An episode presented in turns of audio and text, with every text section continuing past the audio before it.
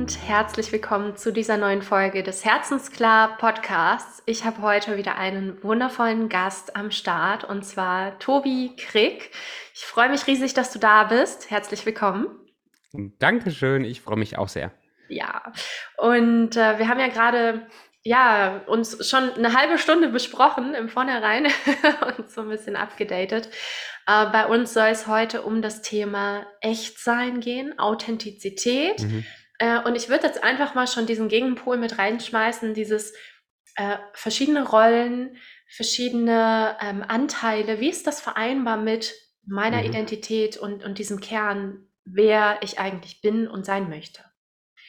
Und ähm, vielleicht magst du für unsere Zuschauer, Zuhörer erst einmal so ein bisschen was von dir erzählen. Ähm, manche kennen dich vielleicht noch gar nicht, dass du einfach mal erzählst, ja, wer bist du, was ist so dein Hintergrund? Die, die Frage, muss ich immer so, so lächeln, äh, Interviews, wer bist du, ist halt schon, da sind wir eigentlich schon fast im Kern dieses ganzen Themas. Ne? Also wer, ja. wer ist jetzt Tobi, wer, wer ist jetzt Elina, keine Ahnung. Also manchmal frage ich mich das auch wirklich, ob ich das schon, ob ich das überhaupt schon weiß. Aber ähm, ich, ich bin, wir haben uns kennengelernt über die Rolle des Coaches. Äh, mhm. Das ist eine Rolle, die ich spiele, ein Job, den ich mache, eine Leidenschaft, die ich habe, Leute zu begleiten und Leute zu coachen. Und der Weg dahin ist durch so einige äh, Höhen und Tiefen gegangen, die auch mit Auslöser waren, warum ich heute mache, was ich mache. Das war zum einen meine Vergangenheit in der Schule, äh, gemobbt zu werden und nicht, äh, also immer mit, mit Bauchschmerzen und tatsächlich einen Druck in die Schule zu gehen. Und ähm, auch dadurch so, so ein Selbstwertgefühl zu haben, was sehr wackelig und auf sehr wackeligen Beinen stand. Äh, ich bin in einer, in einer sehr engen christlichen, sektenähnlichen Gemeinschaft aufgewachsen, wo auch das Thema Identität, darf ich überhaupt so sein, wie ich bin? Oder mhm. was passiert, wenn ich jetzt mal ehrlich raushauen würde, was ich wirklich denke? Mhm. Ein sehr wichtiges und ein sehr schwieriges Thema war. Ähm, und einer der Hauptauslöser, warum ich heute auch Coach bin, war eine, eine, eine depressive, eine sehr starke depressive Phase ausgelöst. Ich habe im Ausland gelebt für drei Jahre. Ich war total gestresst und am Ende durch ganz verschiedene Faktoren und irgendwann bin ich in eine richtige Identitätskrise reingerutscht. Mhm. Ähm, das äh, wusste ich nicht. Das hat mir dann der Therapeut, wo ich dann Gott sei Dank mit in Kontakt gekommen bin, hat mir das bescheinigt, sozusagen sagen, hey, hier Thema Identität, das ist dein, das ist dein Thema. Mhm. Und der hat eine Woche intensives Coaching mit dem, der hat mir so zwei, drei Werkzeuge an die Hand gegeben, mir ein paar Sachen klar gemacht und das war der Startschuss für mich, Persönlichkeitsentwicklung so in mein Leben zu lassen und plötzlich war alles so, what, man kann ja entwickeln, man darf ja, man, man, man kann ja wirklich, ähm, wenn man an sich arbeitet, noch viel mehr aus seinem Leben machen, als das bis vorher für mich denkbar oder möglich war. Und dann ging es so, äh, so, so, stufenweise los. Mehr Bücher gelesen, eine Coaching-Ausbildung gemacht, die erste Selbstständigkeit gestartet und so. Und jetzt knapp fünf, sechs, sechs Jahre später fünf Jahre, ja, irgendwie sowas, sechs Jahre später sind wir hier und unterhalten uns über das Thema. Das ist doch mhm. cool. Ja, wow, das zieht sich anscheinend schon ganz schön durch, diese Frage nach Identität, nach wer bin ich, ähm, wer möchte ich eigentlich sein? Ne, das ist ja, ja, letztlich auch so die Essenz dieser ganzen ähm, ja, dieses, ich nenne es mal Privileg, weil ich finde, es ist ein Privileg, sich darüber Gedanken zu machen, überhaupt Gedanken machen zu können. Wer will ich sein? Wie will ich mein Leben ja. gestalten? Weil ja einfach viele Menschen gar nicht in dieser Situation sich befinden. Ähm, Absolut. Äh, du, du hast ja schon gesagt, im Prinzip hast du gar keine konkrete Antwort darauf, auf die Frage, wer, wer bin ich denn im Kern? Ne? Wie, wie, würdest du, wie würdest du das am ehesten beschreiben? Was ist denn, was mhm. ist denn eine ähm, Identität und vor allem, was, was hat es ähm, damit auf sich, wenn ich sage, ja, ich kann authentisch sein? Mhm. Man könnte viel rumphilosophieren, vielleicht, was, was das jetzt heißt, wer ich bin und dann aus einer spirituellen Sicht ne, Bewusstsein und was im tiefsten Kern, was, was ich dann irgendwie bin. Und es sind tolle, wahrscheinlich tolle Gedanken und auch tolle Konzepte ähm, für mich nicht immer anwendbar oder für mich nicht immer, also was, was ist denn jetzt im Alltag, wenn ich draußen, wenn ich mit meinen Kunden rede, wenn ich über den Strand laufe, jetzt, ich, ich lebe gerade hier in Kapstadt, Halleluja. Ähm, was hat das jetzt mit mir zu tun, wer ich bin? Und da ist durchaus der Gedanke, ganz im tiefen Kern bin ich weder meine Gefühle, ich bin nicht mein Körper, ich bin, das ist alles eine Sache, die ich habe.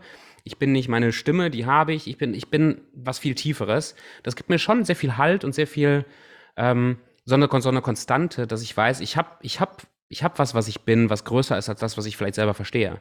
Mhm.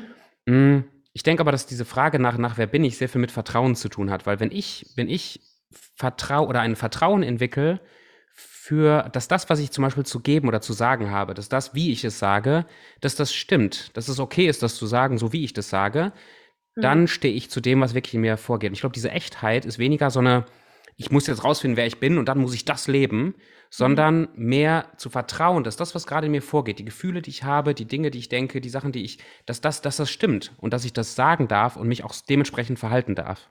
Mhm. Macht, das, macht das Sinn?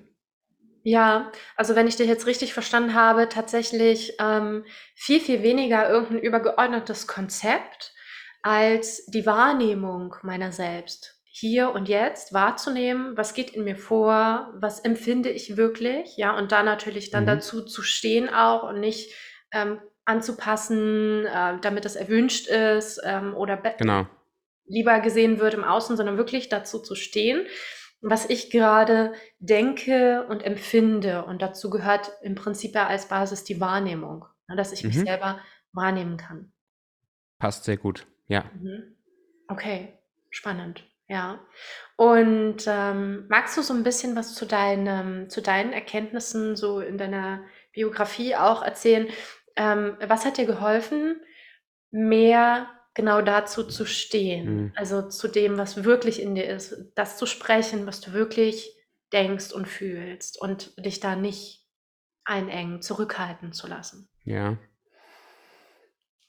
Es ist ich glaube, eins der, der, der großen antreibenden Gefühle, dass ich mich überhaupt damit beschäftigen wollte, ist der, ist der Gegenpol dazu, also der Druck und der Stress und der, der Schmerz, wenn ich nicht zu mir stehe, also wenn ich lüge, wenn ich heuchel, wenn ich was vormache, ähm, oder dass, wenn ich mal kurz das Gefühl habe, jetzt bin ich gerade mal wirklich ehrlich, jetzt bin ich wirklich mal verletzlich, jetzt zeige ich mal wirklich, wer ich bin und ich dann dafür auf den Sack kriege und dann mhm. dafür ähm, Gegenwind bekomme, dass mich das immer wieder so zurück in dieses Schneckenhaus gezogen hat. Und das war mhm. damals gerade in dieser Sektenzeit so, so, so, ein, so ein Effekt, dass wenn ich da wirklich eine Passion hatte für irgendwas, und dann habe ich das rausgehauen. Dann, ich war schon eher schon, schon immer so eher der extrovertierte Typ, der viel, der viel erzählt und der dann auch sehr begeistert ist von irgendwelchen Sachen. So, und wenn ich das in dem Kontext, ähm, in dieser Gemeinschaft oder in Jugendfreizeiten, was es alles gab, wenn ich das so richtig rausgelassen habe, gab es fast immer ähm, oder zumindest sehr oft extrem Gegenwind dafür. Mhm. Und, und dieser, dieser Schmerz, immer wieder, immer wieder zwei Schritte nach vorne und dann aus Angst, was falsch zu machen, aus Angst wieder auf einen, irgendwie einen draufzukriegen, verbal oder ja doch hauptsächlich verbal, nicht, nicht körperlich. Ja. Ähm, der, das ist sehr schmerzhaft und sehr stressig. Und jetzt gerade in der Selbstständigkeit, da ist es für mich zum ersten Mal, äh, in der Identitätskrise war es auch schon relevant, aber in der Selbstständigkeit hat das plötzlich einen monetären Gegenwert. Ähm, wie wie gut, wie ehrlich, wie echt mache ich Business? Wie verkaufe ich? Wie? Und auf einmal hatte das einen ganz, ganz nahen Bezug zu meinem Alltag. Und das war für mich so ein Moment, wo ich sagte, ich, ey, ich muss mich tiefer damit beschäftigen. Das, ist, das geht so nicht weiter. Mhm. Ich kann jetzt nicht ewig weiter herumschauspielern. Okay. Äh, was genau hat es damit auf sich? Also was hast du äh, bemerkt? Was verändert sich? Gerade jetzt gerne auch im Kontext vom, vom Business, äh, wenn du die Masken abnimmst, wenn mhm. du echter bist. Mhm. Ah, das zu, zuerst mal ist es extrem befreiend. Es ist extrem befreiend, sich die Erlaubnis zu geben, keine Maske tragen zu müssen. Und gleichzeitig mhm. ist es super terrifying, super mhm. beängstigend. Und ich glaube, dass das ein großer Faktor ist, warum es so wenige Leute wirklich machen, weil das ist, ich, wenn ich, wenn ich wirklich ehrlich bin, in Verkaufsgesprächen zum Beispiel oder in, in Coachings und ich stelle mich dahin mit meiner ganzen Verletzlichkeit, mit dem, was mir gerade durch den Kopf kommt und durchs Herz geht, in, im Risiko, dass das vielleicht auch falsch ist, was ich da sage oder so. Und ich, ich sage das und ich, ich äußere das und ich mache mich verletzlich, dann bin ich, also dann bin ich angreifbar. Ich bin, ich bin nackt sozusagen. Mhm. Und das öffnet auch die, die, die Flächen, wo man mich eben angreifen kann, vielleicht, wo ich, angreif, mhm. wo ich angreifbar bin. Ähm, wo ich dann natürlich auch wieder daran arbeiten kann, dass ich dazu stehe und so weiter. Aber das, das macht Angst. Und auf der anderen Seite ist es, habe ich jetzt die Erfahrung gemacht und deswegen ist vielleicht das Thema für mich so wichtig, meine, mein wahres Potenzial, auch wenn das Wort vielleicht ein bisschen ausgelutscht ist, aber mein, mein wirkliches Potenzial, also das, was, wofür ich hier bin, das, was, was ich wirklich bewegen kann in der Welt, das, was bei den Kunden, bei meinen Kunden den größten Unterschied macht, bin nicht Tobi auf Gang 2 von 5. Tobi mit angezogener Handbremse oder Tobi mit einer mhm. Maske, der dann aussieht wie jemand ganz anders. Mhm. Sondern dann, wenn das weg ist, wenn ich am ehrlichsten bin, das ist das mein Eindruck, habe ich anscheinend den größten Impact auf die Leute. Okay. Und das finde ich super faszinierend. Und das hat viel ja. wieder mit Selbstwert. Also, das ist so der Effekt, den das bei mir hat, ist, wenn ich ja wirklich genug bin anscheinend, also wenn, wenn ich als Tobi echt und authentisch bin und das hat den größten Impact auf meine Leute, wie geil ist das denn bitte? Dann, dann, dann ist es ja okay, wie ich bin. Okay, dann, dann darf ich ja sein. Wow. Okay, und das widerstrebt so ein Stück weit aber dieser dieser Urerfahrung, die viele von uns ja gemacht haben, von: Du musst anders sein, damit du akzeptiert bist. Du musst dich zügeln, zurückhalten, anständig sein, brav sein, lieb sein, was auch immer, leise sein, ähm, damit du nicht aneckst, damit du, äh, Ja. irgendwie dazugehörst, ne? Und das ist ja dieser dieses krasse innere Spannungsfeld von: „Da darf ich das jetzt oder werde ich dann ausgestoßen? Werde ich werde Mhm. ich werde ich weggestoßen, werde ich nicht mehr geliebt. Und letztlich geht es ja um diese ja. Urwunde von, bin ich gut genug? Bin ich okay, ja. wie ich bin? Ja. Und das ist ja. natürlich, natürlich nochmal krass. Ich glaube, ähm, es gibt kaum einen Menschen, der das nicht kennt, auch so vom Schulsystem, Erziehungssystem und so weiter. Es ist ja doch sehr, sehr viel auch über, über Bewertung, über das Verhalten ist gut und das ist schlecht. Und wenn du das machst, bist du liebenswert und wenn du das machst, halt nicht. Ähm, dass wir da alle irgendwo mehr oder weniger unsere, unsere Themen mit haben, aber natürlich in, in verschiedenen Ausprägungen. Mhm. Ja. Ähm, Gab es so einen Moment der Erkenntnis, also wo du wirklich äh, für dich verstanden hast, wow, das passiert, das ist also möglich, wenn ich echt bin, wenn ich mich nicht mehr verstelle. Hm. Ich habe keinen also nicht dieses eine Erlebnis, wo sich dann alles um 180 Grad gedreht hat, aber einer der, der Erlebnisse, die ich am ähm, prägendsten fand oder, oder am bestätigendsten, bestätigendsten fand, dass das ein eine wichtiger Prozess ist, war ein, ein Coaching-Call, den ich hatte in einer kleinen Gruppe mit meinen, mit meinen Kunden. Und mir ging es halt richtig beschissen. Ich habe gerade, ich habe mir so ein paar Fragen gestellt, ich habe ähm, von, von meinem Coach ein paar Sachen mit auf den Weg bekommen, die mich total herausgefordert haben, innerlich und emotional. Und ich habe gerade angefangen, mein ganzes Dasein als Coach, meine ganzen Rollen, meine ganze Idee, ich habe alles in Frage gestellt mhm. und war so richtig, ich war einfach richtig schlecht drauf, verletzlich gleichzeitig, traurig dabei, ähm, war einfach kacke. So, und ich hatte einen Coaching-Call schon abgesagt, weil ich sagte, ich kann so nicht coachen, ich kann das so nicht machen. Und habe dann aus schlechtem Gewissen, weil ich sagte, ich kann jetzt nicht direkt den nächsten Coaching-Call auch noch absagen, habe ich den wahrgenommen, habe gesagt, ich, ich mache das jetzt irgendwie. So, und weil ich das Gefühl hatte, ich hätte gar nichts zu geben, habe ich nicht versucht, irgendwas zu geben, sondern ich war dann halt da und ich habe ganz ehrlich erzählt, was gerade in mir vorgeht und was das für Konsequenzen hat in meinem Leben und habe ein paar Fragen gestellt. Und das war bis, bis zu dem Zeitpunkt der allergeilste Coaching-Call, den ich je hatte. Mhm. Weil durch diese Ehrlichkeit und durch diese Verletzlichkeit habe ich anscheinend den Leuten die Erlaubnis gegeben, sich auch zu öffnen, auch mhm. verletzlich zu sein. Die durften bei mir hinter die Kulisse gucken, weil ich hatte in dem Moment keine, ich hatte keinen Bock auf Maske, ich hatte keine Kraft für Maske. Und das hat einen, einen Raum eröffnet, den ich vorher so noch nicht hatte, wo ich, und das mache ich ja immer noch ein bisschen, ne, immer so, so diese Performance noch ein bisschen mit reinbringe. Ähm, aber wenn ich die weglasse, hatte das einen sehr, sehr, sehr positiven Effekt. Und das, das war so ein richtiger, so ein Wow, guck mal, was passiert, wenn Tobi Tobi sein darf. Sogar wenn er traurig ist und sogar wenn er nicht enthusiastisch ist. Mhm. Das hat mich total beeindruckt. Mhm. Ja. ja, ich glaube, das ist so das, das Schlüsselmoment wahrscheinlich, überhaupt erstmal zu erleben, dass man nichts auf den Deckel bekommt, ne, sondern dass es auch hm. einen anderen Effekt haben kann und dass natürlich auch maßgeblich das Umfeld ne, in welchem ich mich bewege. Ja. Ähm, was würdest du sagen? Ähm, ich meine, du, du kennst die Kontraste, du hast das in deiner, äh, mit deinen Coaches erlebt, dass es einen wahnsinnig schönen Effekt haben kann, nämlich dass die Gegenüber sich auch öffnen mhm. können, auch diese Performance-Maske ablegen können. Und du hast aber auch das Gegenteil erlebt, so was ich aus, aus deiner Erzählung gehört habe, ähm, dass es eben gar nicht gern gesehen ist, wenn du ja. authentisch bist. Ähm, Jetzt habe ich meine Frage vergessen, die ich stellen wollte. Ich glaube, ich habe ich hab, ich glaub, ich hab die, die Frage schon, schon gehört. Mhm. Ähm, geht das so in die, in die Richtung, was du fragen wolltest? Was. Jetzt habe ich die Frage auch vergessen. Witzig, okay. Nee, ähm, also so von, von wegen, warum. Was passiert, wenn man dafür auf den Deckel kriegt? Ähm, ja, das Umfeld, Umfeld, genau, genau. Ah. Umfeld. Welche Rolle spielt das Umfeld ja. dabei? Ja, also wie kann ähm. das Umfeld mir helfen oder mich hemmen, da drin authentischer zu sein? Ma massiv. Es ist Umfeld, also das, das Gesetz der Konformität, mhm. dass, dass wir unserer Umfeld, unserem Umfeld ge gemäß uns verhalten, ist ein sehr, sehr starkes Gesetz und ist stärker als manche andere Lebensgesetze, die es so gibt. Das heißt, langfristig ist, ist die Kraft, die mein Umfeld auf mich hat, immer stärker als meine eigene Willenskraft oder als das, was mhm. ich selber so mitbringe. Das wird immer irgendwie einen riesen Effekt haben, deswegen ist es ja. groß.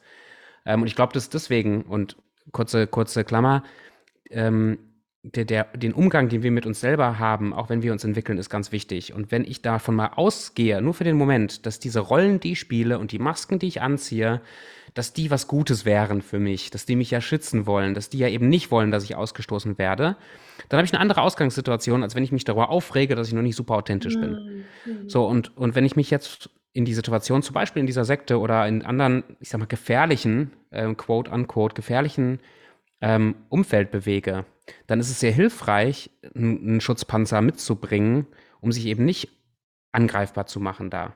Mhm. Und ich, ich, bezeichne das manchmal so wie so eine, so eine frisch gesäte Pflanze oder so ein frisch gesäter Baum. Ja, wenn der, wenn der gerade am, gerade gekeimt ist, dann lasse ich da nicht alle möglichen Leute drin rumtrampeln. Und das heißt, mal angenommen, wir haben, ich glaube, beim letzten Call, als, als äh, du bei mir im Podcast warst, haben wir über ein ähnliches Beispiel gesprochen.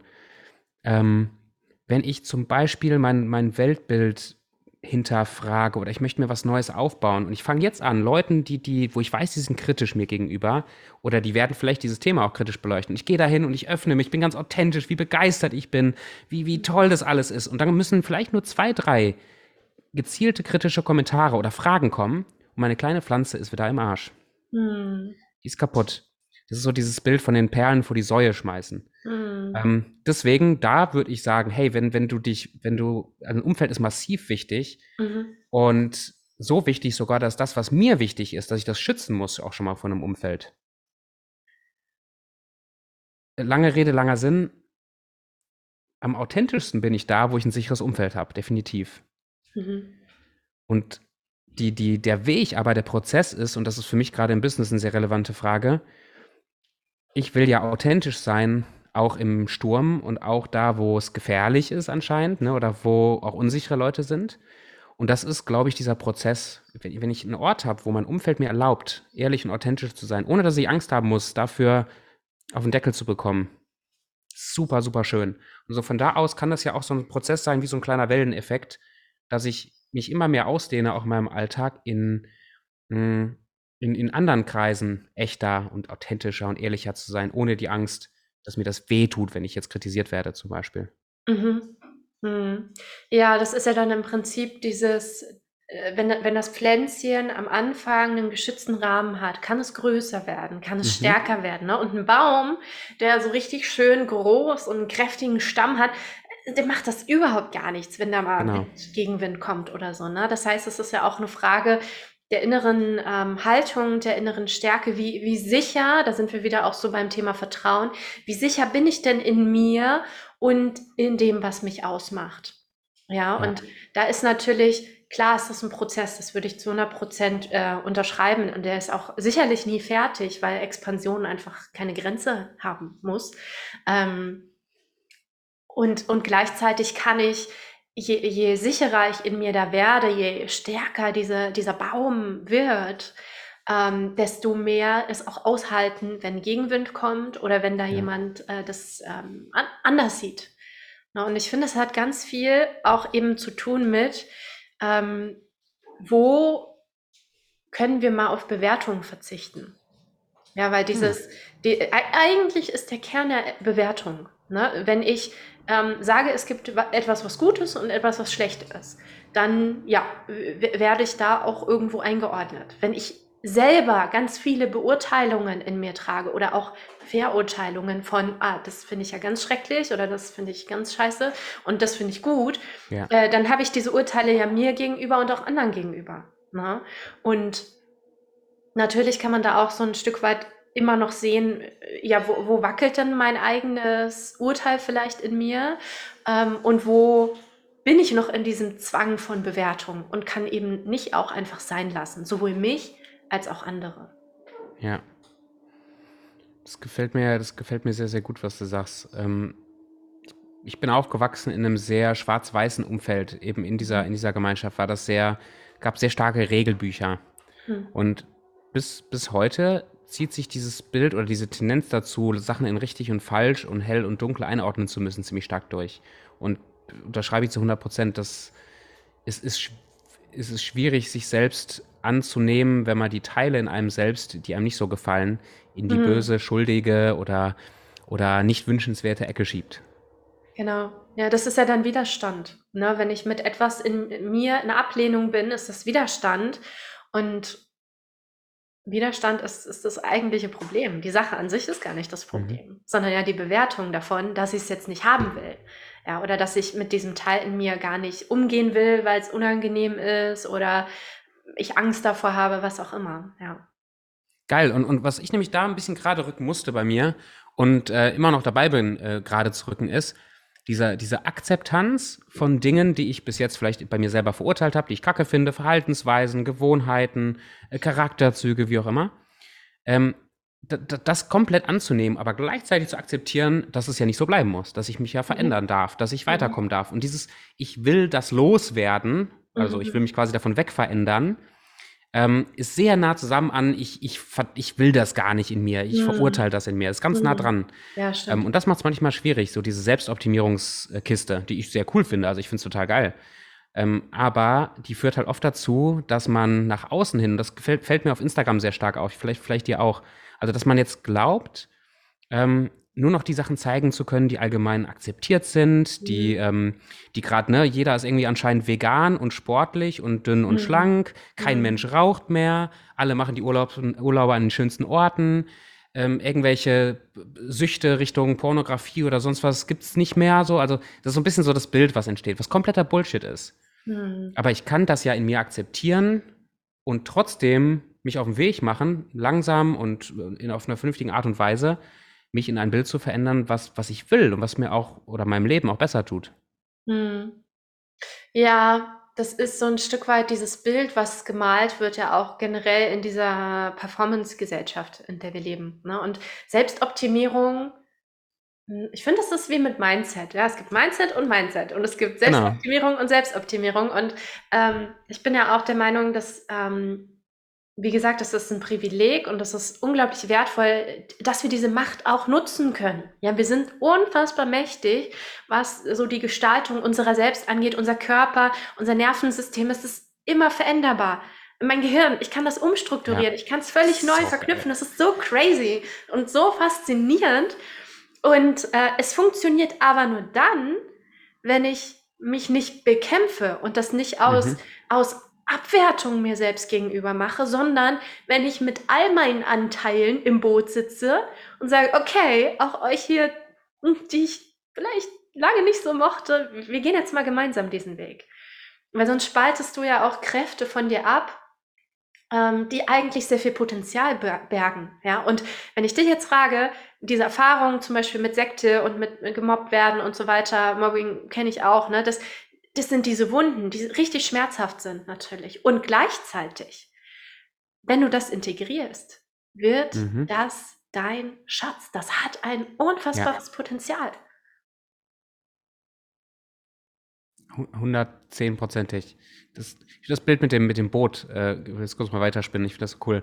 Wenn du mit dem Boot äh, in Richtung Veränderung zusteuerst und du diese, die, diese Anteile von dir nicht mit im Boot hast, dann sitzen die einfach nicht mit im Boot. Dann werden die sich auch nicht mit verändern. Das heißt, selbst wenn du mhm. mit dem mhm. Boot dann bei Veränderungen ankommst, aber deine Anteile, die du nicht magst, die immer noch am anderen Ufer sind, mhm. die werden früher oder später immer wieder anfangen zu schreien und zu rufen und dich äh, wieder zurückziehen wollen an das andere Ufer, weil du die nicht mitgenommen hast. Genau. Und ich habe das, also die Sachen, die mich am meisten haunten, das heißt das, äh, die, die mich am meisten immer wieder zurückziehen auf einem Level, wo ich schon immer war, wo ich eigentlich nicht sein wollte, sind oft genau die Dinge, die ich nie akzeptieren wollte mhm. von vornherein oder die ich ja. vielleicht immer noch teilweise nicht akzeptiere. Und das ist, das ist hochspannend. Und mhm. das ist, ich, ich liebe deinen Enthusiasmus, wenn es darum geht, wie, wie, wie, veränderbar wir sind. Ich finde es total, total schön. Voll faszinierend. Und gleichzeitig erstmal das hier alles mitzunehmen und zu akzeptieren. Mhm. Ja. Ja, das ist halt das ist halt der Punkt, finde ich, ähm, wo es um die Essenz geht am Ende, ne? Alles Selbstoptimierung schön und gut, ne? Die Frage ist auch immer, mit welcher Intention mache ich das? Mache ich das, um anderen zu gefallen oder um irgendwie mehr geliebt, akzeptiert zu werden, was auch immer? Oder mache ich das, weil ich äh, mich liebe, aus Selbstliebe, mhm. aus, weil ich das Leben liebe und weil ich das ehren möchte und deshalb Potenzial verwirklichen möchte. Und, und diese Richtung, ich kriege voll Gänsehaut gerade, die, ist, die ist so entscheidend, weil zweiteres, wenn ich das aus Liebe mache, dann gehe ich damit den Heilungsweg auch. Ja, also hm. Selbstoptimierung, Persönlichkeitsentwicklung, ja, die Begriffe sind komplett ausgelutscht und total äh, platt mittlerweile. Aber das ist der Weg der Heilung, mhm. wenn du es von innen heraus machst. Und da sind wir dann wieder so bei diesem Thema, ja, wie kann unsere Welt denn ein heilerer Ort werden, indem wir uns selber ja. heilen lassen innerlich? Ja. Ach, schön. Lass uns doch dennoch auch noch mal über dieses andere Thema sprechen, von wegen wir haben ja jetzt zuvor auch geredet es gibt so ein ganz tolles Buch, ich habe es selber noch nicht gelesen, mir wurde es aber empfohlen, „The Alter Ego Effekt“. Ich bin sehr gespannt darauf. Ähm, also, wer von euch das schon gelesen hat, gerne mal Feedback teilen. Ähm, es gibt ja durchaus die Möglichkeit, auch Masken, sprich Rollen, bewusst zu nutzen, um mehr Potenzial zu verwirklichen. Auch wenn das ja erstmal jetzt paradox, äh, also paradox klingt zu diesem Thema, ja, ich möchte ja eigentlich authentisch sein. Tobi, was würdest du denn dazu sagen? Schließt sich das aus oder kann sich das ergänzen? Äh, manchmal hätte ich am liebsten, dass sich das ausschließt. Das wäre einfacher, einfach zu sagen, sei immer echt und immer passt alles und so, alles schön, alles gut. Nee, das, das safe, safe nicht. Ähm, ich glaube, da hat es ein paar, ein paar Aspekte zu. Ich bin gespannt, was du vom Buch erzählst. Dann, wenn es gut ist, lese ich das auch. Mhm. Ähm, also das eine, glaube ich, Rollen zu spielen, was ja mit Maske, Rolle, ja, wurscht. Also Rollen zu spielen ist, mhm. ist, ist ziemlich natürlich. Also wenn ich jetzt äh, einen Nebenjob hätte an der Tankstelle, werde ich vielleicht da ein bisschen andere Version vom Tobi sein. Einfach, weil ich es anderes mache, mit anderen Leuten rede, als wenn ich in meiner Rolle als Coach bin. Das mhm. halte ich für sehr natürlich. Aber deine Frage ging ja, ging ja eher, ob Masken auch helfen, mehr Potenzial auszuschöpfen. Und das glaube ich zu, zu 120 Prozent. Und mhm. ähm, der Grund ist, ist ja relativ simpel, hat wahrscheinlich ganz viele tolle, bist, bist, du, bist du Spezialistin drin, auch psychologisch, ganz viele tolle Aspekte, warum das so ist. Meine einfachste, oder das, wie ich mir das vorstelle, warum das einfach ist, ist, dass unser, unser Unterbewusstsein, genauso wie unser Bewusstsein auch ziemlich ähm, anfällig ist für, also es kann nicht unterscheiden zwischen, zwischen was erzähle ich mir oder was, was sind die Stories in meinem Kopf und was ist Realität. Das, das ist sehr schwammig. Und wenn ich lang genug mir irgendeine Story erzähle, dann werde ich das irgendwann glauben. Und irgendwann mhm. gibt es wie so einen Schalter, das wird dann Identität. Also da fängt dann Identität an. Und letztens im Coaching noch das Beispiel erzählt von der Geschichte, führt vielleicht ein bisschen zu weit, aber äh, kann man, kann man googeln. Eine, eine nordkoreanische Verhörungsmethode, die genutzt worden ist, um in dem Koreanischen Krieg, um amerikanische Kriegsgefangene in Nordkorea innerhalb von relativ kurzer Zeit, wenige Monate, von einem absolut demokratischen Pro-Amerika, wir tun hier die richtige Sache, zu einem Kommunisten zu, zu erziehen. Mhm. Ähm, und, und das ist interessant, weil ähm, wenn man lang genug einen Glaubenssatz hinterfragt, eine Identität hinterfragt und die richtigen Impulse setzt, fängt irgendwann an, wie so ein Schalter sich umzulegen und die Identität verändert sich, mhm. weil ich was anderes von mir glaube. Mhm. So, und da, diesen Effekt kann man sich zunutze machen, bewusst, indem ich zum Beispiel, ich, ich benutze gerne das Beispiel Sport, weil ich, ich freue mich einfach sportlich zu sein, Energie zu haben und viel Sport zu machen hier. Wenn ich mir jetzt immer so eine Story erzähle im Kopf oder, oder Schauspieler wie Dwayne The Rock Johnson und wirklich sage, weißt du was, den Typen finde ich geil, ich ziehe mir jetzt ein paar Motivationsvideos rein, ich habe ein Bild von dem irgendwo hängen und ähm, weiß ich, gucke einen coolen Film und ich schlüpfe so ein bisschen in die Rolle. Mhm. Wenn ich das mache, bevor ich joggen gehe, ich, ich performe komplett anders. Also ich gehe an den Strand und habe das Gefühl, ich rock hier die Welt. Oder ich bin so ein Chris Hemsworth-Fan, ne, Thor. Ich, wenn ich morgen, wenn ich meinen Workout mache und ich bin so ein bisschen was einer der Avengers, der da so ist, und ich fange an zu Schauspielern, ich kann richtig Gas geben. Viel mehr als wenn ich nur in Anführungsstrichen, als Tobi, der Coach, der noch ein bisschen müde ist morgens, an den Strand mhm. gehe. Mhm. Ja, geiles Beispiel, ja. Und das ist ja das ist ja letztlich was, was auch, ähm, bewusst benutzt wird im Mentaltraining zum Beispiel. Sportler machen das ja auch ähnlich und, ähm, es gibt noch einen Begriff dafür, so aus dem NLP, aus dem neurolinguistischen Programmieren, ähm, Modeling. Na, dass du mhm. also wirklich ganz genau schaust, was macht bestimmte Verhaltensweisen aus? Wie, wie ist das aufgebaut? Ja, welche Wahrnehmungselemente sind da drin? Welche Reize führen zu welcher, ähm, zu welchem Verhalten? Und ähm, es geht tatsächlich auch ein Stück weit über Spiegelneurone. Ne, über dieses, du kannst dich ja einfühlen in jemanden. Mhm. Du, wenn du dich jetzt in den äh, Dwayne The Rock Johnson einfühlst und versuchst, okay, wie, wie, fühlt er sich in seinem Körper? Ne? Wenn du das mhm. vorstellst, das ist was völlig anderes, als wenn du dir vorstellst, äh, weiß ich, äh, wie fühlt sich Mr. Bean, diese Rolle, ja? ja, genau. Also das, das ist und du kannst es ja gerne jetzt auch nochmal auf Pause machen, wenn du das hier siehst oder hörst und das mal ausprobieren, so bei verschiedenen Menschen. Und ich finde das auch mega spannend, was du auch machen kannst, ist, gerade wenn du mit Menschen arbeitest, mal wirklich diese Person wahrzunehmen und zu erfühlen, körperlich, ja, also wirklich auch körperlich, wie ist die Haltung der Person, wie fühlt die sich? Also wirklich einfühlen, nicht nur hier mental, sondern auch körperlich. Mhm. Und das hat eine Wahnsinnskraft, weil ja dein Körper Haltung erzeugt Haltung. Alleine wenn du deine Haltung änderst, wenn du tiefer atmest zum Beispiel, dich aufrichtest, ja. passiert neurologisch auf Transmitterebene, auf Hormonebene total viel. Das ist ja auch der Grund, weshalb du den hier machen kannst. Drei Minuten und dann Stift Glückshormone in deinem Körper hast. Ja, weil du. Genau. Das ist so wie, als ob du lachst und dein Gehirn denkt dann, oh, sie lacht. Das heißt, sie ist glücklich. Dann sie muss wir glücklich mal sein bisschen Glückshormone aus. Ja. Schön, ja. Es funktioniert so und so.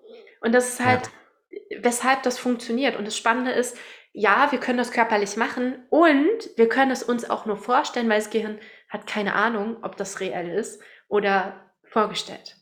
Und, und das ist das Krasse. Äh, deswegen finde ich diese Beispiele auch gerade mit dem Sport total gut, zu überlegen, okay, ähm, wie kann ich mir das als Ressourcen geben, welche Verhaltensweisen, welche Haltungen, körperlich und auch mental, können mir helfen, mein Potenzial zu verwirklichen und da dann anzudocken ja. und bewusst zu sagen, ja, ich schlüpfe jetzt mal in meine Rolle von, ich, ich bin jetzt hier mein, mein Idol im Sport oder was auch immer.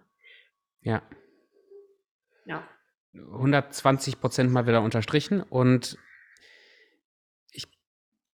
also erstmal möchte ich, möchte ich eine Sache nochmal kurz rausstellen, was ich total wichtig finde. Ich arbeite viel mit, äh, ich habe so zwei, zwei größere Gruppen, wo einige dabei sind, die sich gerade ganz, ganz frisch selbstständig machen, so nebenher. Mhm. Und ähm, das heißt, der, der Spirit in dieser Gruppe ist ganz oft so, das sind Menschen, die wollen sich wirklich verändern, die wollen was aufbauen, die wollen, die haben irgendwo einen Schmerz, der wirklich so massiv ist, oft auch finanziell, dass, dass sie wirklich jetzt, die wollen raus. So, und einer der großen Misserfolgsfaktoren in diesen Gruppen ist, dass sie es nicht schaffen, regelmäßig zum Beispiel Akquise zu machen oder die, die Sachen umzusetzen. Die, sie kriegen es nicht hin. Und, und, und ich selber erwische mich auch mal wieder dabei, dass ich in solche Verhaltensmuster zurückfalle, die mich hindern, was zu tun. Und, und, mhm. und der, der Schlüssel oder einer der, der Startpunkte, möchte ich sagen, ist die Veränderung im Körper.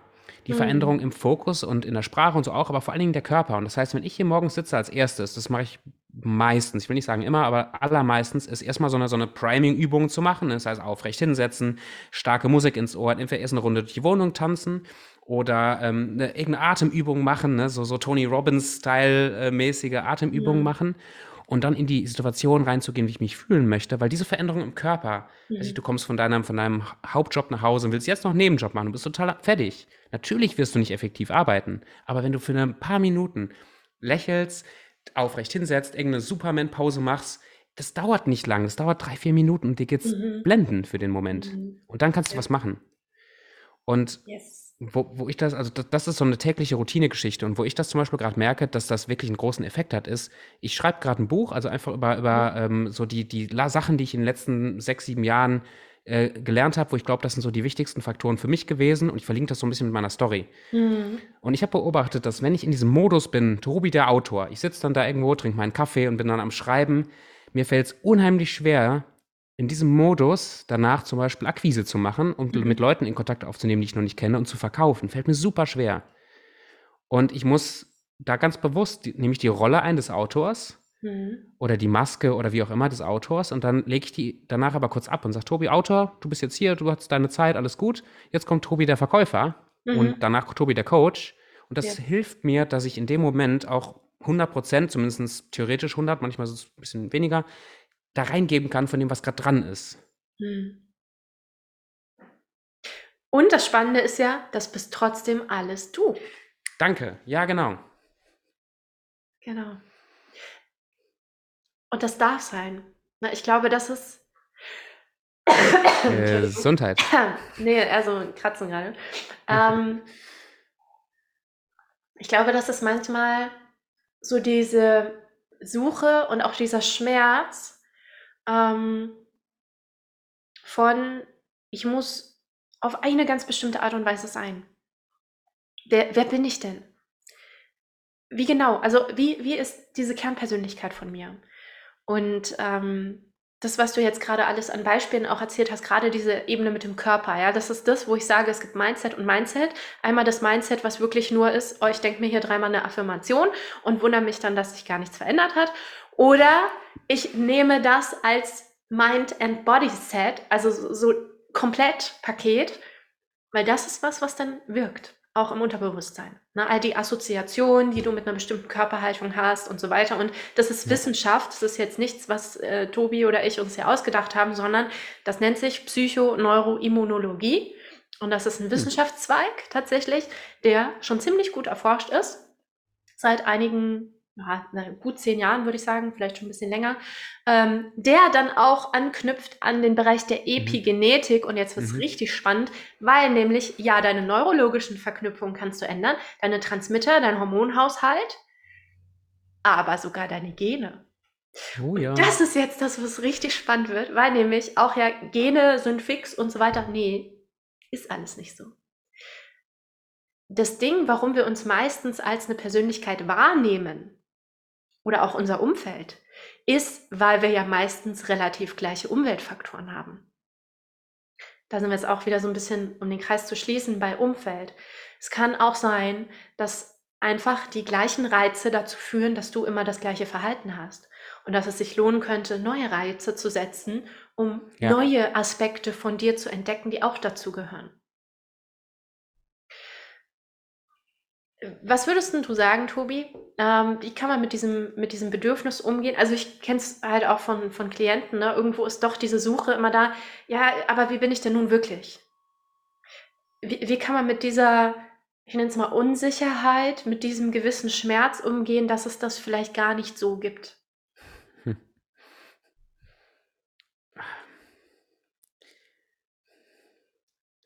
Das Erste, was mir gerade hochkam, ist Trauern. Mhm. Weil das schon auch traurig ist, sich davon ja. zu verabschieden von der Idee, dass man vielleicht irgendwie fest ist oder dass, dass man vielleicht Anteile, wo man dachte, die sind, gehören zu mir, gehören gar nicht zu mir. Das, ist, das kann sich anfühlen, also zumindest habe ich das so erlebt, das kann sich anfühlen wie der Tod von einem Freund oder von, einer, von einem Familienangehörigen, dass plötzlich mhm. vielleicht ein Teil von mir gar nicht mehr da sein kann oder darf oder nicht mehr, einfach nicht mehr ist. Keine Ahnung. Ähm, ich glaube, den Fokus ist auch, auch das ist, wenn man das bewusst macht, so eine NLP-Geschichte, ne, so eine neurolinguistische Programming-Geschichte, worauf lege ich jetzt gerade den Fokus, ne? Mhm. Ähm, wenn ich den Fokus lenke, weg von, ich suche dieses statische Etwas, was ich anscheinend bin, hin zu der, zu der Liebe zum Prozess, zu der Liebe zum, vielleicht zum Wachstum oder zum nächsten Level oder zum was auch immer. Ja, und, und, und diese, diesen, genau, das war jetzt das zweite gewesen, zu sagen, genau, mhm. genau, diese Liebe zum Prozess verheiratet mit mit, ich bin einfach jetzt gerade mal im Hier und Jetzt und ich bin mhm. gerade glücklich im Hier und Jetzt und guck einfach mal, und das, das ist ja dein, auch dein Schwerpunkt, dieses Embodiment, äh, also dieses Gefühle fühlen und Dinge wahrnehmen, auch hier sein. Und ähm, ich, ich neige dazu, ich bin, ich bin gern, ich bin sehr zukunftsorientiert, weniger stark vergangenheitsorientiert. Ich neige dazu, immer so zwei Schritte nach vorne zu denken und mhm. mir einzureden, die Zukunft wird besser, deswegen ist die Vergangenheit, äh, die, die Gegenwart kacke. Also das ist so eine Tendenz, die, die habe ich ganz stark. Aber in dem Moment, wo ich sage, ich, ich liebe den Tobi von morgen und ich will da auch hin, ich will mich dahin entwickeln. Und gleichzeitig oder ne, kurz danach oder in so einer Routine zusammengepackt, setze ich mich hin und ich genieße diesen Kaffee und ich gehe in diesen Schluck rein und denke mir so, was ein geiler Kaffee und was für eine schöne Sache und wie ich mich gerade fühle, ist toll. Oder auch nicht toll. Darf ja auch mal, wie ich mich gerade fühle, ist kacke. Also diese zwei Sachen, finde ich, geben mir, geben mir den, den, also geben mir sehr viel Halt, ja, geben mir sehr mhm. viel Konstanz. Mhm. Ja, weg von dem „so muss es sein“ hin zu: „Hey, ich kann das auch genießen.“ Und, hm, ich finde so an 'nem statischen Bild festhalten ist ja auch 'ne Form von Bewertung, ne? Es muss so sein, damit und das andere ist vielleicht jetzt nicht so gut. Ähm, hin zu Akzeptanz mit dem Prozess, mit den Aufs und Abs, die's da drin gibt und, äh, mit dem Moment auch, was da ist. Und ich finde ich finde es spannend, dass du diesen Impuls hattest, so zu trauern. Mhm. Ähm es kann auch beängstigend sein, wenn man dieses dieses Bild oder diese diesen Wunsch, es muss ganz fix sein, es muss ganz das ist ja 'n Sicherheitsbedürfnis auch, ne? Ich muss das rausfinden, wie ganz genau ich bin. Oder auch, ähm, ich mache gerne Wertearbeit, aber immer so 'n bisschen unter Vorbehalt auch, weil Mhm. Werte können sich verändern und das Was dürfen sind sie auch. meine 10 festen Werte? Genau. Und das ist begrenzend aber. Ja, wenn ich sage, ich Ja. darf oder oder 10 sind ja schon viele, aber wenn ich sage, ich darf nur 3 Werte haben in meinem ganzen Leben, wow, wie viele Möglichkeiten gehen mir dann verloren, wo ich auch neue Entscheidungen treffen könnte? Ja, also natürlich macht es Sinn, so 'n Stück weit den inneren Kompass, äh, zu führen, aber ja, der innere Kompass ist eben innen und der ist nicht in 'nem Wort von, äh, Wert Mhm. XY festgelegt, sondern das darf auch in der Situation mal anders sein. Und das ist halt um da, ja, auch wieder den Kreis zu schließen, das ist Authentizität. Wenn ich auch mal sagen kann: „Nein, heute habe ich ein ganz anderes Bedürfnis und heute will ich 'nen ganz anderen Ja. Wert leben und erlaube mir auch, das Gegenteil von dem mal zu sein, was ich sein möchte.“ Weil woher soll ich denn erspüren können, wie ich wirklich sein möchte, wenn ich mir nicht erlaube, auch mal das Gegenteil davon wahrzunehmen? Und das gehört ja einfach zum Leben, auch mal das zu spüren, um zu erkennen: „Na, muss jetzt nicht sein. Ja, ist okay, habe ich mal, aber ich möchte gerne meinen Fokus woanders hinrichten.“ Ja. Und hm, das das kann das kann ja manchmal so habe so habe ich das erlebt und vielleicht vielleicht du auch oder andere, äh, Leute, die zuhören auch. Das kann ja paralysierend sein teilweise, also so so beängstigend dieses ich habe das im Business ich mache es kurz an 'nem Beispiel. Also, ich habe im Business immer wieder die Frage, so Positionierung und was bin ich jetzt und für wen bin ich das? Immer wieder Mhm. kam dieses Thema hoch und das hat mich manchmal so gebremst, Ja. überhaupt irgendwas zu machen, weil ich da wieder saß und dann musste ich wieder reflektieren und mir wieder Gedanken machen und ne, ähm, sehr, sehr mühsam. Und manchmal, glaube ich, kann also so was Begrenzendes wie so 'n Wert, ähm, oder 'ne Rolle, die ich spiele, sehr hilfreich sein, diese Wegstrecke auch schneller oder besser oder gesünder zu überstehen und nicht alle 5 Minuten wieder in diesen Suchmodus zu kommen. Mhm. Ähm, das heißt, ähm, ich bin total für Reflexion und und und und Achtsamkeit und Meditation, alles das sind das sind super Sachen. Ähm, ich habe sie aber oft benutzt als als Weg, immer wieder in Frage zu stellen, kontinuierlich: „Was bin ich? Wer bin ich? Warum bin ich?“ und so weiter. Und das ist super anstrengend und paralysierend. Stattdessen und das habe ich mir das habe ich mir aus irgend 'nem Webinar mal gezogen von Tony Robbins und ich fand das so weise, das habe ich mir behalten, dass er sagte: „Tobi“ also er nicht sagt er nicht direkt Tobi, aber so kam das bei mir rüber, sagt: „Tobi“ so 'ne Stimme, sagt: „Tobi, ähm, ähm, hinterfrag dich doch einfach Freitagnachmittags.“ Und ich Mhm. fand das weise. Ich fand das weise, dass er sagt: „Äh, Tobi, weißt du was? Jetzt die Woche, deine Rolle, dein Ziel, dein Wunsch, das, was du jetzt grade bist, zieh das durch, bring das auf die Straße, veränder die Welt. Und dann Freitagnachmittag, setz dich hin und guck, willst du das wirklich? Ist es gut? Willst du's anders? Fühl mal rein, nimm dir die Zeit.“ Mhm. Ähm, aber dann heißt's auch mal wieder, ne, phasenweise, wie wie so Sommer, Herbst, Frühling Frühling, Winter, ähm, dann danach kommt auch wieder 'ne Fra 'ne Phase von Aktion und von Machen und von Umsetzen. Ja. Ja, spannend und und super, super spannend, dass du das jetzt auch noch mal so aufgreifst. Es kann auch, äh, dann in Vermeidungsstrategien halt gehen, Mhm. ne? Und so auch da kann ja sein, so: „Ha, ich möchte gerne sicher sein, ich möchte vielleicht nicht scheitern, ne? Ich möchte nicht riskieren, da so völlig in die falsche Richtung zu laufen, aber ich weiß es halt erst dann, wenn ich's erfahre und Erfahrung geht halt übers Machen“, ne? Genau. Auch total schön, dass du das noch mal, äh, mit betonst. Echt wichtig, weil oft findet unser Unterbewusstsein ja dann schon schöne Strategien, ne, zu sagen so: „Ha, heute nicht, morgen vielleicht“ und Genau. so. Ähm, dann da auch mal zu sagen: „Ne, jetzt jetzt wird mal performt“ und dann gespürt auch, wie fühlt sich das an, ja. Genau, wir wir leben halt nicht für die Spiritualität oder auch für die Persönlichkeitsentwicklung oder für die Psychologie. Dafür leben wir nicht, sondern das das ist, wie wir funktionieren, um zu leben. Und ich glaube, man vielleicht ist es aber auch nur in unserer, in unserer Blase vielleicht so, dass wir sind nicht da, um uns zu entwickeln, sondern wir entwickeln uns, um zu leben und um unser Leben auszudehnen. Also, wenn du verstehst, was ich meine. Das heißt, ich meine, mein Ziel ist es nicht, also ich führe nicht ein gutes Leben, wenn ich 20 Stunden am Tag meditiere, mhm. sondern wenn mir Meditation hilft und ich das integriere in meinen Alltag und ich dadurch ein reicheres, erfüllteres, schöneres Leben führe, mhm. dann hat das einen Sinn. Zumindest, es gibt vielleicht auch Ausnahmen davon, aber dann hat das einen Sinn.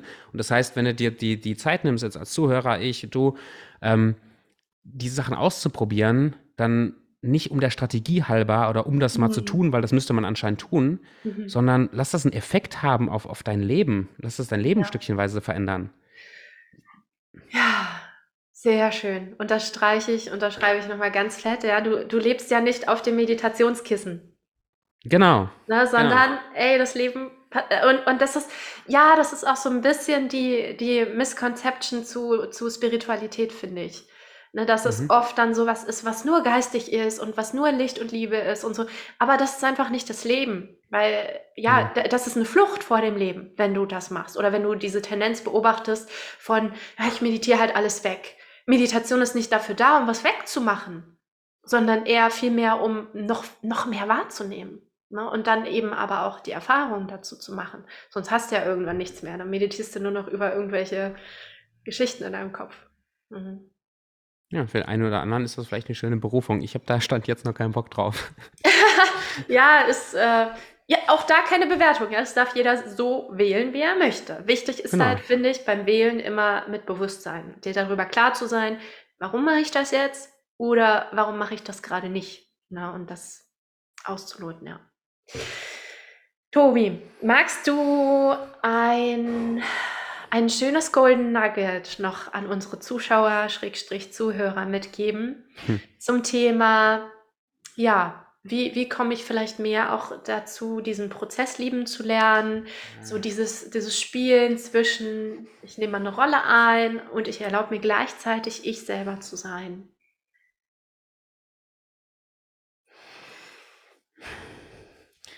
Ich habe ich hab ein Bild im Kopf, das war kurz vor dem, vor dem Call. Ich, ich hoffe, das passt so, passt so rein. Ansonsten einfach so nehmen, wie es ist. ähm, meine Frau und ich sind jetzt äh, ausgewandert aus Deutschland und jetzt gerade leben wir für ein paar Monate in Kapstadt, Südafrika. Ich liebe es hier. Und das Bild, was mir hochkam, als ich darüber nach, nachgedacht habe, wie ist das jetzt passiert, war total interessant, weil dieses Bild, wie ich gerade, wie ich jetzt gerade lebe in dem Moment, das heißt, mein, mein Sport und der Strand und die Sonne und die Coachings und so weiter, ist ein Bild, das habe ich bestimmt drei, vier Jahre schon in meinem Kopf, dass ich das so will. So, und jetzt ist es plötzlich so und es gibt immer noch viel Luft in alle möglichen Richtungen zur, zur Entwicklung, aber jetzt gerade ist es so und ich denke mir so, wie ist das passiert? Das ist ja ein Wunder, das ist ja richtig geil. Mhm. Und es ist mir vorhin dieses Bild gekommen, ähm, ich habe vor, vor drei, vier Jahren und immer wieder mein, mein Drehbuch geschrieben, wie ich mein Leben will. Ich habe quasi mein, mein, mein Drehbuch geschrieben, meine Filme im Kopf, die ich, die ich gedreht habe, so, wie, wie will ich das? Wie möchte ich leben? Wie möchte sich das, wie soll sich das anfühlen und so weiter. Bin auch immer wieder reingegangen. Aber ich musste es selber schauspielern, sozusagen. Also ich muss diesen Film selber machen. Mhm. Und selber, also das heißt, diese, diese spirituelle Persönlichkeitsentwicklungskomponente und so weiter, alles, was ich in meinem, in meinem Kopf mental, emotional durchgemacht habe, um zu dieser Person zu werden, ist das eine. Und auf der anderen Seite musste ich das anwenden. Ich musste die Flüge buchen, ich musste die Entscheidung treffen, ich musste mutig genug sein, irgendwie alles zurückzulassen. Und das, das empfinde ich gerade als ein riesen Nugget. Auf der einen Seite diesen Film zu drehen, wie will ich wirklich leben? Wie will ich mhm. das wirklich im Kopf? Und dann aber auch den Mut zu haben, jeden Tag so einen kleinen Schritt darauf zuzumachen, an sich zu arbeiten, Möglichkeiten zu schaffen, an das Geld zu kommen, was man will und, und Flüge zu buchen, wie auch immer, zu gehen. Das ist mir gerade irgendwie sehr wichtig. Mhm. Ja, also einmal diesen, diesen Entwurf und auch diesen, diesen, diesen Erlaubnis, die Erlaubnis, sich das wirklich auch erstmal zu erträumen. Dieses, ich finde das Bild von einem Drehbuch total schön. Das Drehbuch zu schreiben, es konkret zu machen und dann auch genau diese Person zu werden, mhm. die das lebt. Ja. Genau. Und da darfst du auch das nutzen, das Scha zu Schauspielern erstmal. Ja, wenn, wenn das diese Identität ist, die du leben möchtest, ist es sogar zwangsläufig, ja, um dich genau dahingehend ja auch zu programmieren. Genau. Und da, wo du merkst beim Schauspielern, dass, dass es sich unecht anfühlt und dass es sich zu stressig vielleicht auch anfühlt manchmal oder einfach so too much, kann man ja wieder sich hinterfragen, ist es gerade wirklich so, wie ich sein will, wie ich leben will und kann ja wieder den Kurs leise an oder langsam anpassen. Mhm. Das ist nicht so statisch. Genau, ja. Und auch nicht erwarten, dass immer alles sich toll anfühlt. Ja, wenn mhm. du, wenn du was Neues machst, wenn du raus aus der Komfortzone gehst, es wird sich erstmal scheiße anfühlen. Es ist ja. ein Nervensystem, was einfach sagt so, oh Gott, oh Gott, oh Gott, Hilfe, Hilfe, lieber nicht. Und dann, wenn du das überwindest, diesen Punkt, dann kannst du erspüren, ist es das oder nicht. Diese anfängliche Unsicherheit und Angst, die ist normal, die gehört zum ja. Prozess dazu. Ja, danke, das ist wichtig. Lass uns doch direkt noch zwei Stunden machen. Genau, ja. ich finde das, find das sehr, sehr gut und sehr viel total motivierendes äh, Zeug, was wir hier besprechen. Absolut, ja, finde ich auch. Tobi, ich würde trotzdem sagen, für heute machen wir einen Punkt. Es war sehr, sehr reichhaltig und äh, hat mir echt Freude gemacht. Vielen Dank, dass du dir die Zeit nimmst und genommen hast. Und auch danke an euch Zuschauerinnen und Zuhörer, dass ihr bis zum Ende mit dabei geblieben seid. Ähm, das Schlusswort an dich, Tobi. Auf Wiedersehen. Okay. das war gut. so viel gutes Zeug dabei. Äh, einfach ähm, drüber nachdenken, anwenden und Bescheid sagen, wenn äh, Elina oder wir dir irgendwie helfen können. Mhm. Genau. Vielen Dank. Mach's gut. Tschüss.